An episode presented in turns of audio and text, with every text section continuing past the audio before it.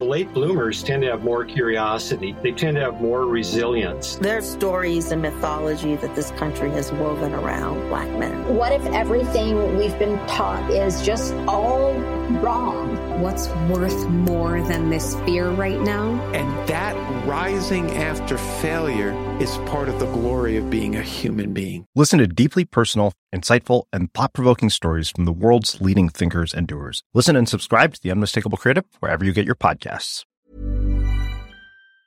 Il a quel âge, Ridley Scott Il a 77 ans. Bah voilà. Bonjour. C'est moi Orson Welles. J'aime pas trop les voleurs et les fils de pute. Salut, c'est Nos Ciné, votre rendez-vous hebdo avec le cinéma qui cette semaine prend son ticket direction la planète rouge Mars, source infinie de fantasmes pour le cinéma et la télévision. Aujourd'hui à l'honneur du nouveau film de Ridley Scott, Seul sur Mars, avec Matt Damon paumé à quelques dizaines de millions de kilomètres de notre bonne vieille Terre. L'occasion au passage pour nous d'ouvrir le problématique dossier de la filmographie de Ridley Scott, un grand 8 émotionnel avec ses très hauts et ses très très bas.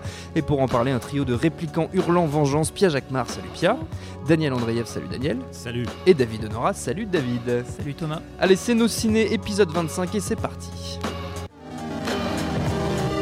Monde de merde. Pourquoi il a dit ça? C'est ce que je veux savoir. Seul sur Mars, c'est un des cartons annoncés de cette fin d'année, adaptation du best-seller pas mal du tout d'Andy Ware, The Martian. C'est l'histoire de Mark Watney, c'est Matt Damon, astronaute américain embarqué dans une mission sur Mars, forcément qui part en cacahuète puisque ses camarades, dont Jessica Chastain, le croyant mort, le laissent sur place, sauf qu'évidemment, il a survécu et il va tout mettre en œuvre pour retourner sur Terre, déployant toute son ingéniosité de botaniste pour faire pousser des tas de trucs en attendant qu'on vienne ou pas le chercher. Still alive. Surprise. Nos trois amis autour de la table ont vu Seul sur Mars, mais qu'en ont-ils pensé Pia? Euh, moi j'ai trouvé ça pas terrible. Ah. Euh, en fait, je n'aime pas trop Matt Damon, donc euh, je suis allée le voir malgré Matt Damon en me disant que je pouvais toujours avoir une surprise sur toutes ces scènes où il était seul, etc. Euh, bah, j'ai pas aimé quoi. Il en fait des caisses, euh, il joue à l'américaine. Matt Damon, c'est toujours un peu l'histoire de l'américain moyen euh, plongé dans une situation exceptionnelle. Je Il est américain en même temps. Voilà, mais il a ce côté un peu moyen, quoi, tu vois, euh, peut-être attachant, des yeux de des yeux de chiot. Je n'aime pas trop Matt Damon. Donc j'ai trouvé ça moyen. Euh, je m'attendais à quelque chose de vraiment, euh, euh, vraiment oppressant, un homme Mhm. seul sur Mars qui, qui, qui shit the science out of this, comme il dit. Et en fait, pas du tout quoi. L'aspect un petit peu politique avec le méchant de la NASA qui veut pas trop communiquer, tout est un petit peu manichéen, tout est un petit peu grossier. Le casting est fait un petit peu n'importe comment. Et finalement, le personnage de Jessica Chastain, cette femme anciennement militaire, qui est la seule à ressentir vraiment des sentiments, c'est-à-dire qu'elle est un peu bouffée par le remords et, et en même temps qui est tiraillée entre euh, le désir d'aller sauver son mec et euh, la nécessité de ne pas mettre en danger les autres euh, astronautes.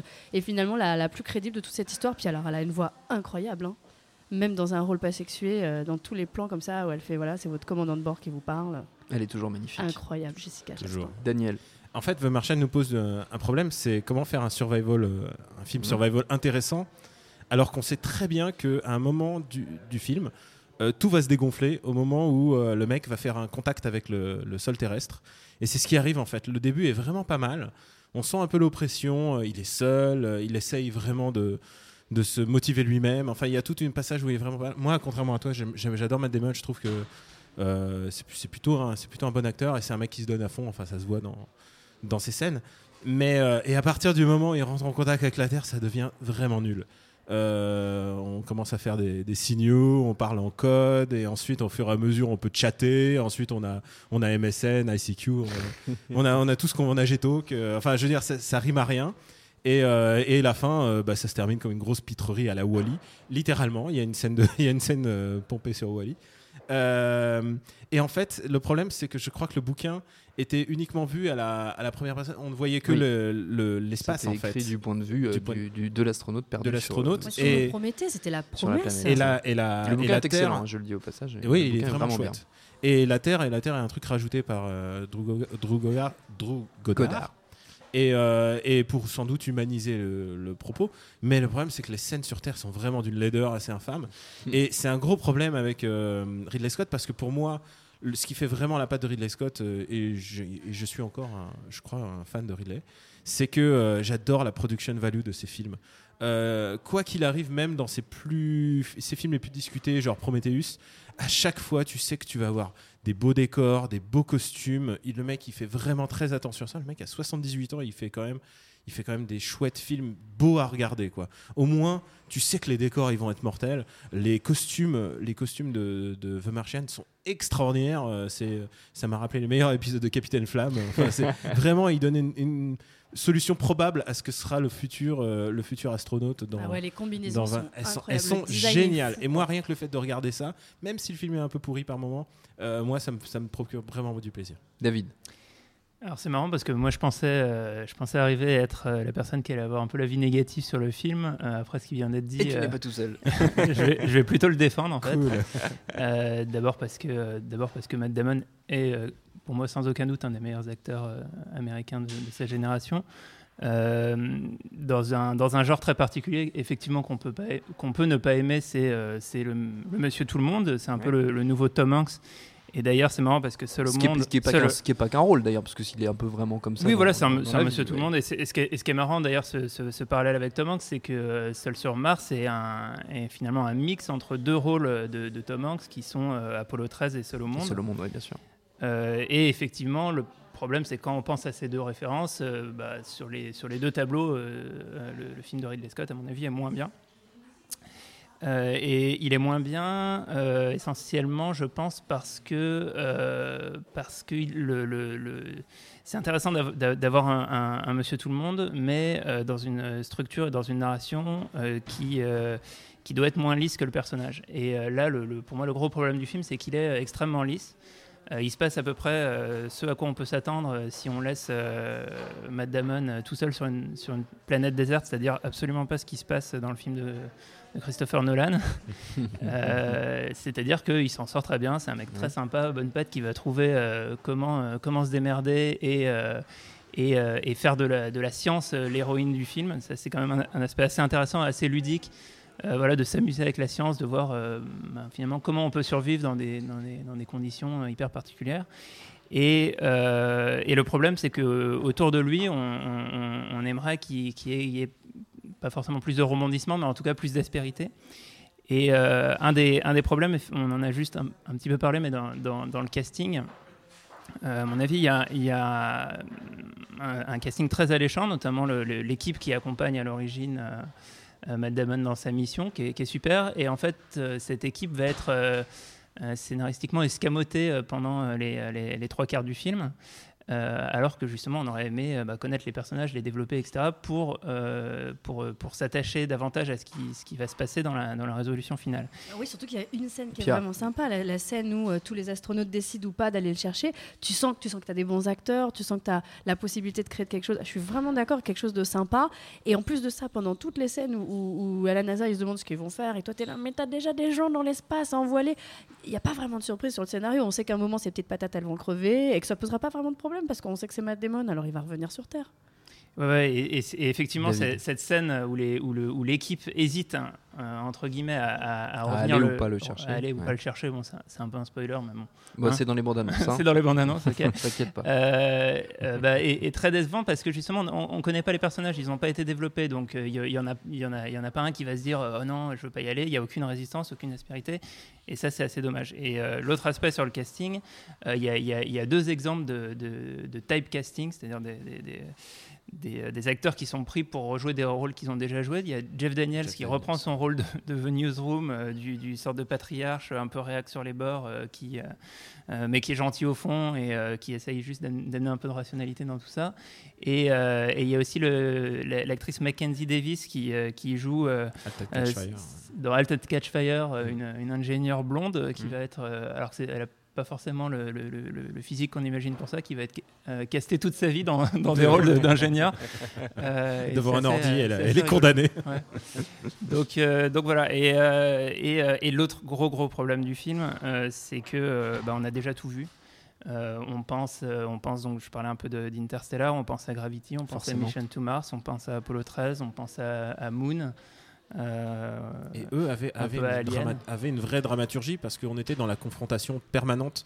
Ici, euh, il n'y a pas de confrontation. euh, on voit le, le sol de Mars. D'ailleurs, il y a vraiment des super scènes. Encore une fois, Ridley, il, arrive à filmer euh, rien avec, euh, avec vraiment beaucoup de panache. Mais oui, c'est- tu avais totalement raison. La science est vraiment un des personnages euh, prédominants du film, à tel point que la science est une solution magique. C'est un plot Mm. device, euh, c'est un device qui sert aussi à expliquer bon bah alors il n'y a pas d'eau, bah il en fait, il n'y a pas de patates, bah il fait du caca et il, il plante il plante des patates dans son caca. Enfin vraiment, genre hop la science. bah, Bel hommage à la science, bel hommage. Et du coup, et du coup, du coup, il y a tellement peu de dramaturgie en fait dans le film, et, et à partir du moment où il rencontre la Terre, du coup, il y a plus de vraiment, il y a plus de Mm. suspense. euh, le Ouais, film, et puis le le film est mort. est un peu, euh, Alors non, moi un je suis pas, je suis pas totalement euh. d'accord. Alors c'est vrai que les, les, les acteurs sont castés pour être Un pour être leur propre leur propre ouais. personnage qui est Jeff Daniels. C'est incroyable. Et je pense que Jeff Daniels va jouer le rôle du directeur du FBI, euh, CIA, NASA pour toute sa vie. Mais euh, il y a vraiment plein de plein de super acteurs. Il y a Michael Peña euh, qui est un peu le, le go-to guy en ce moment d'Hollywood. Il y a Kristen Wiig Il y a. Christian Wiig. Donald il y a- Glover qu'on qu'on voit pas assez. qu'on voit pas Donald. Glover qui vient en tant que scientifique, il fait ouais j'ai trouvé la solution, eh, pas de problème, j'ai fait les calculs. Ok super, c'est c'est ça la science, j'ai fait les calculs, tout va bien. Seul sur Mars, c'est en ce moment au cinéma, on l'a dit, et on continue. Tous ces moments se perdront dans l'oubli. Comme les larmes dans la pluie.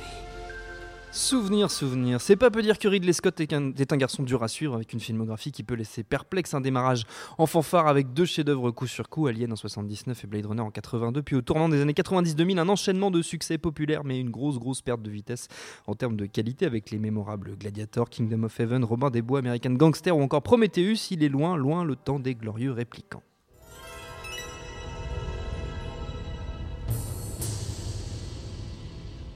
Heureusement, ni les premiers films ni leur BO, comme celle de Vangelis qu'on entend là derrière, n'ont pris une ride. On se console comme on peut. Cette filmographie que j'ai rapidement détaillée à l'instant, qu'est-ce qu'on en pense David?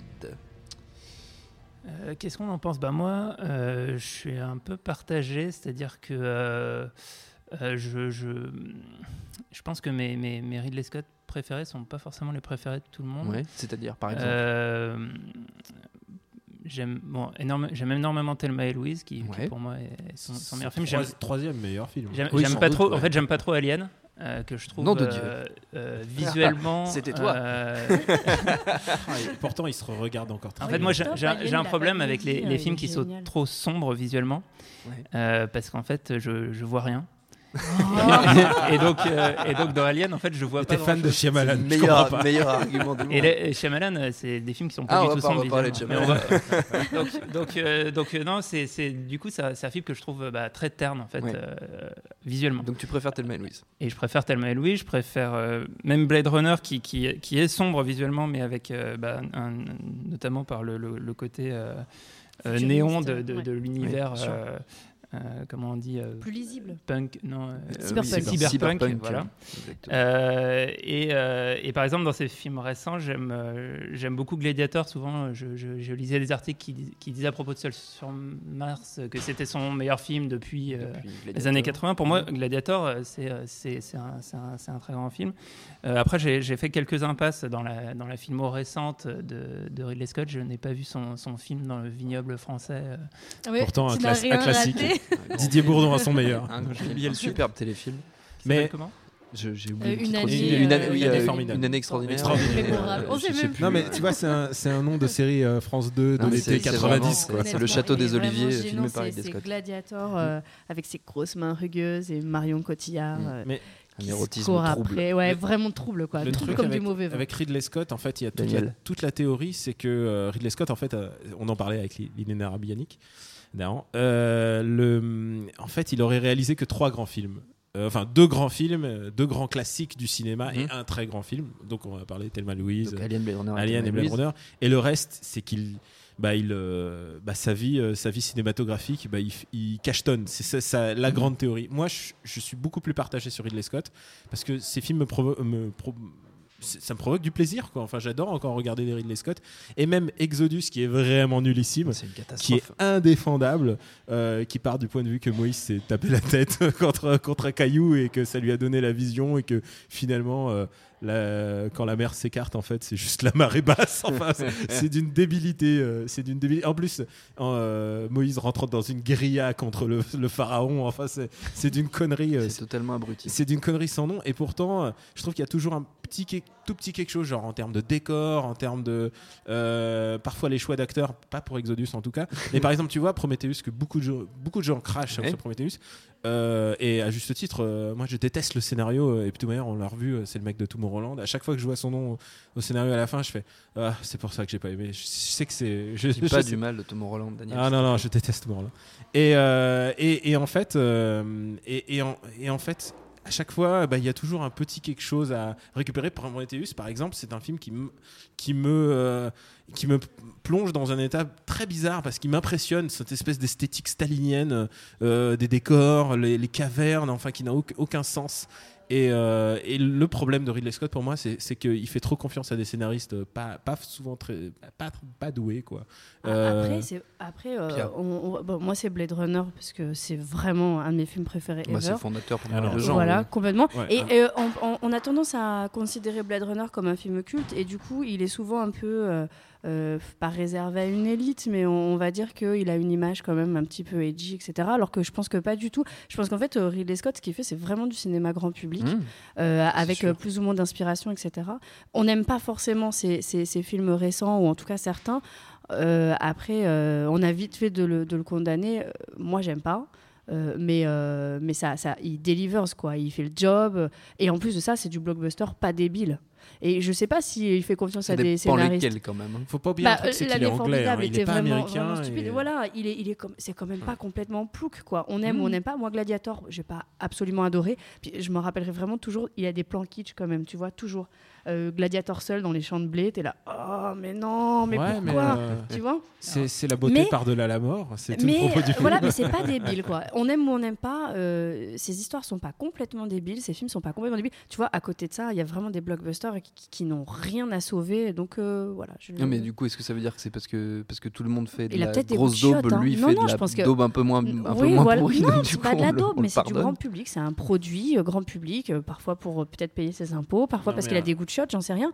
Mais, euh, mais oui, c'est quand même un bon réal et on- il faut pas cri- trop cracher non plus sur ce qui est vraiment Et- populaire. Et, c'est- et c'est vrai que dans la, David. pour, enfin, il y a une comparaison qui est souvent faite, c'est c'est celle avec son frère et comment, euh, Tony. comment leur, leur, leur, leur style euh, peuvent s'opposer. Comme disait Daniel, effectivement, je pense que une des marques de fabrique et une des forces de, de, de Ridley Scott, c'est c'est le, le production design et en fait être capable de, de mener des des grosses, des grosses embarcations, des, Mm. des- des projets très compliqués avec des scènes euh, avec énormément de figurants, euh, des, des- scènes dans des décors compliqués, dans des situations compliquées. Euh, pour moi, ce n'est pas comme Tony Scott un, un- un- un génie du, du découpage et de la mise en scène pure, mais il va être capable de, de mener des projets beaucoup plus impressionnants et, beau- et beaucoup plus euh, costauds. Et, et- et effectivement, enfin, quand, mine de rien, euh, quand on voit le- le- le- les- tous les noms qu'on a cités au casting de Seul sur Mars, c'est- quand même, ça veut dire que euh, les gens ont envie de bosser avec lui et Oui, que ça doit être euh, ce qu'on un capitaine d'industrie. C'est un, acteur-directeur, c'est un mec qui, Oui. qui fait énormément confiance à ses acteurs et qui leur donne beaucoup de, bah, de, de place pour, pour exister. Enfin, on l'a vu même à Exodus avec Christian Bell. Oui, tu sens que Christian Bell, il toujours, il y a toujours au tu sens que des- Christian des Bell, il donne noms. tout ce qu'il a alors qu'il est dans un nanar le, plus, le plus incroyable. Et euh, là où tu as raison en termes de production design, c'est qu'il faut regarder, hein, je vous engage à regarder les, les bouquins euh, qui sont autour des, des, des films de Ridley Scott. À chaque fois, tu jamais déçu parce que Ridley, il dessine lui-même, il peint. Et euh, il s'engage dans le storyboard et tu vois vraiment la qualité du mec. Le mec, il a 78 balais, il continue à faire des trucs quand même très très beaux. Même si ses films sont pas toujours défendables, le mec, il fait quand même quelque chose d'assez incroyable. C'est important pour toi son âge, j'ai l'impression. La filmographie Ouais, de ouais. Ridley Scott, on la retrouve en DVD, VOD sans trop de problèmes en faisant le tri quand même, vous l'aurez compris. Allez, pour finir, c'est la tradition dans nos ciné, les recommandations de nos chroniqueurs. Une petite minute chacun pour convaincre. On essaye de rester dans le thème Ridley Scott et associé. Daniel, t'as un petit peu commandé- commencé à faire une reco avec les bouquins, mais tu peux continuer. Alors, euh, moi, je vais faire une reco totalement différente. Ah, vas-y. Parce que Seul sur Mars m'a fait penser à tous les plans à chaque fois que je voyais les combis, surtout avec le cœur en plein milieu du, Mhm. du, du plastron. Là. Euh, je, à chaque fois, je pensais au Capitaine Flamme. Et donc, je recommande le Capitaine Flamme que je vous engage à redécouvrir euh, parce qu'on l'avait vu quand on était gamin. Et, euh, et franchement, prenez-vous le DVD, vous allez redécouvrir sous un nouvel, nouvel œil. Évidemment, ça a vraiment vieilli, ça euh, c'est indéniable. Mais par contre, c'est une série qui est du blabla, techno-blabla scientifique génial qui vous réexplique la traversée interdimensionnelle avec des termes incroyables. Euh, c'est vraiment, c'est vraiment euh, une bonne série de SF qui est en même temps doublée d'un petit côté polar. À chaque fois, il y a un houdonite dans. C'est des arcs de 4 épisodes à chaque fois. Et euh, moi, je me suis rematé il y a pas si longtemps. Et euh, vraiment, il y a du super suspense à chaque fois. On se dit putain comment? Et je comprends exactement pourquoi je, je marchais à tous les coups quand j'étais petit. Pourquoi et pourquoi ça me dépassait? Ça me dépassait un peu comme Blade Runner peut dépasser les gens. Capitaine Flamme, c'est le. Comment tu c'est le- retombes sur tes. Capitaine Flamme, c'est le Blade Runner pour les kids. Magnifique. Oh là là Pia. Mais euh, je trouve ça super intelligent d'avoir euh, d'avoir proposé Capitaine Flamme parce qu'en plus moi mon moment préféré du film quand même, Bon, je reviens comme sur le film rapidement, c'est au moment Très où il- rapidement, alors. Oui, c'est au moment où il dit qu'il est un pirate de l'espace. On est d'accord Ouais, C'est vraiment le moment le plus sympa. Euh, euh, Qu'est-ce que je recommande? Bah du coup je vais recommander Blade Runner parce que c'est l'esthétique cyberpunk que j'adore parce que c'est Daryl Lana belle et flippante à la fois euh, dans le rôle du, du- de la fille qui fait un peu de la GRS mortelle. Euh, voilà, parce que j'aime vraiment Blade Runner et parce que je, je pense qu'il qu'il la tue pas à la fin. Je pense qu'il. Il y a plusieurs versions. euh, qui oui, mais moi, qui je, m'arrête à ma version. David. Euh, bah, moi, comme on parle de Mars, je vais recommander euh, Mission to Mars, qui avait, euh, qui à la sortie, euh, ben, le film de Brian De Palma euh, avait, euh, avait pas eu de, de- une très bonne réception, ni critique ni public, euh, qui a été un peu un tournant dans la, dans la carrière de Brian De Palma puisque c'est euh, c'est son dernier vrai film hollywoodien, euh, mais qui est un, qui est un film pour moi très sous-estimé, même si la, fin est un, petit peu euh, enfin, décevante et problématique. Euh, et il y a une scène euh, dans Mission to Mars qui est, qui est pour moi une des, une des plus grandes scènes de, l'histoire du cinéma dans l'espace, c'est la, scène du filin. qui, dont on trouve une scène cousine dans Gravity et dans, et dans Seul sur Mars. À un moment, quelqu'un se retrouve un peu en apesanteur, perdu dans l'espace, et avec un filin, on va essayer de le, de le rattraper. Euh, c'est euh, c'est pas terrible, c'est lisse dans Seul sur Mars. C'est euh, correct, euh, bof dans Gravity. Oh, comment tu peux dire C'est euh, à pleurer toutes les larmes de mon cœur dans Mission to Mars. Revoyez ce film, c'est merveilleux. Notre temps est écoulé, merci à tous les trois, merci à Jules à la technique autant qu'au public pour l'accueil. Prochain au ciné dans une semaine, on parlera de The Walk, Rêver plus haut, le tout nouveau film du fringant Robert Zemeckis. D'ici là, vous nous retrouvez un peu partout sur le net, SoundCloud, iTunes, Deezer, YouTube, Facebook, Twitter. On s'appelle Nos Ciné. À chaque fois, n'hésitez pas à réécouter nos précédentes émissions sur Crimson Peak, sur Sicario, sur The Visit, sur NWA, sur Mad Max. Et d'ailleurs, prenez vos places sur nosciné.com pour le marathon Mad Max qu'on organise le 31 octobre. Il n'y en aura pas pour tout le monde. Alors maniez-vous. En attendant, on vous dit à la semaine prochaine. Salut, c'est Jean Z, No Game, le podcast jeux vidéo. C'est à retrouver tous les mercredis sur iTunes, SoundCloud, Deezer, YouTube, Facebook, Twitter, le podcast jeux vidéo. À mercredi.